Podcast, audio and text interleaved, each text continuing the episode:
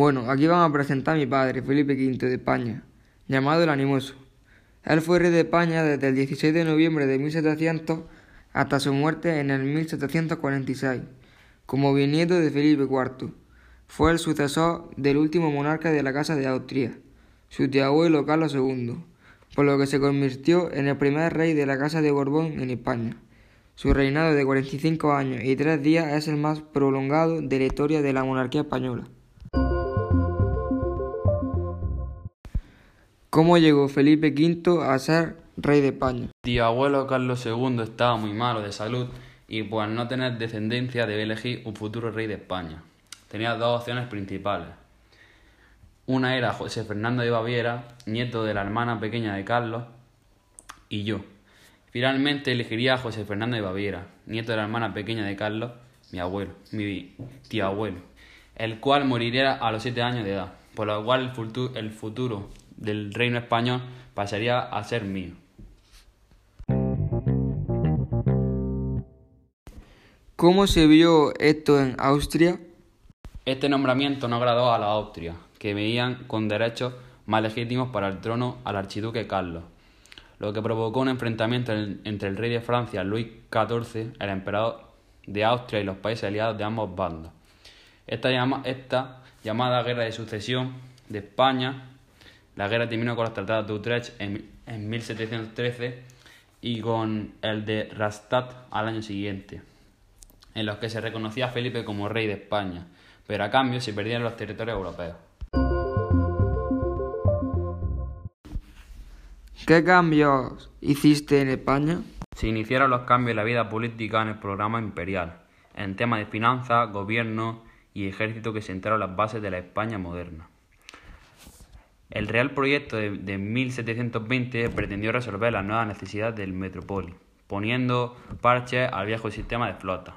Las nuevas necesidades eran dos: dar salida a la manufactura de la incipiente industria, industria peninsular y recaudar más dinero para la educación, para la Real Hacienda. Estableció así un régimen proteccionista de la manufactura española, rebajando sus impuestos hasta un 85 de lo que pagaba. Para aumentar la Real Hacienda se elevaron los derechos de importación de los metales preciosos. También hizo, también hizo importantes reformas que, que centralizarán el poder y unificarán la administración política. No, administración pública. Se organizará el Estado español en provincias, gobernadas por un capitán general y una audiencia leales al rey, y se crearán intendencias provinciales siguiendo el modelo francés para la administración económica y financiera. Fomentaré la intervención del Estado en la economía a favor de la agricultura y mediante la creación de las llamadas manufacturas reales. Aumentarán los impuestos y se crearán aduanas encargadas de recaudar los impuestos del comercio interior y exterior, por medio de medidas mercantilistas como la, la prohibición de importar textiles o exportar granos o la creación de compañías privilegiadas de comercio. Trataré de recuperar el comercio con sus posesiones de ultramar en poder de franceses e ingleses y de combatir el contrabando. Limitaré el poder del arzobispo y las funciones del obispo. El control de la educación pasará a manos del Estado y se reformará a fondo la educación universitaria. Se crearán nuevas instituciones de educación superior llamadas colegios mayores, administrados por el Estado como el Colegio de Minería. Se establecerán academias científicas y humanísticas como la Real Academia Española, la Real Academia de Historia complementaria de las reformas educativas y culturales. También inventé los decretos de nueva planta. Esto supone la eliminación de fueros y privilegios a Valencia, Aragón, Mallorca y Cataluña. Además, eliminé sus, cortes y e instauré un capitán general. Terminaría completando las reformas con un nuevo modelo tributario, por lo que para lo que se creará un catastro y las reales audiencias, e incluso la ley sálica, sádica, por la que la sucesión al trono se reservaba solo para los hombres. Por otro lado, surgen cuatro secretarias a modo de los, de los futuros ministerios.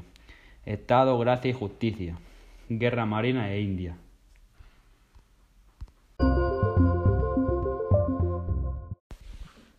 How you die? I am going to die in Madrid on 9th of July in 1746 because I had smallpox. Presentaba a mi hijo Fernando VI. Él reinó poco tiempo. Él reinó de 1746 a 1759 y creó el giro real. ¿Quién fuiste? Pues yo soy el hijo de Felipe V, que yo lo que he reinado poco tiempo, desde el 1746 al 1759, en el Marqués de Ensenada. ¿Qué reforma hiciste? Pues una de las reformas que fue en Hacienda, que hice impuestos que de una única contribución.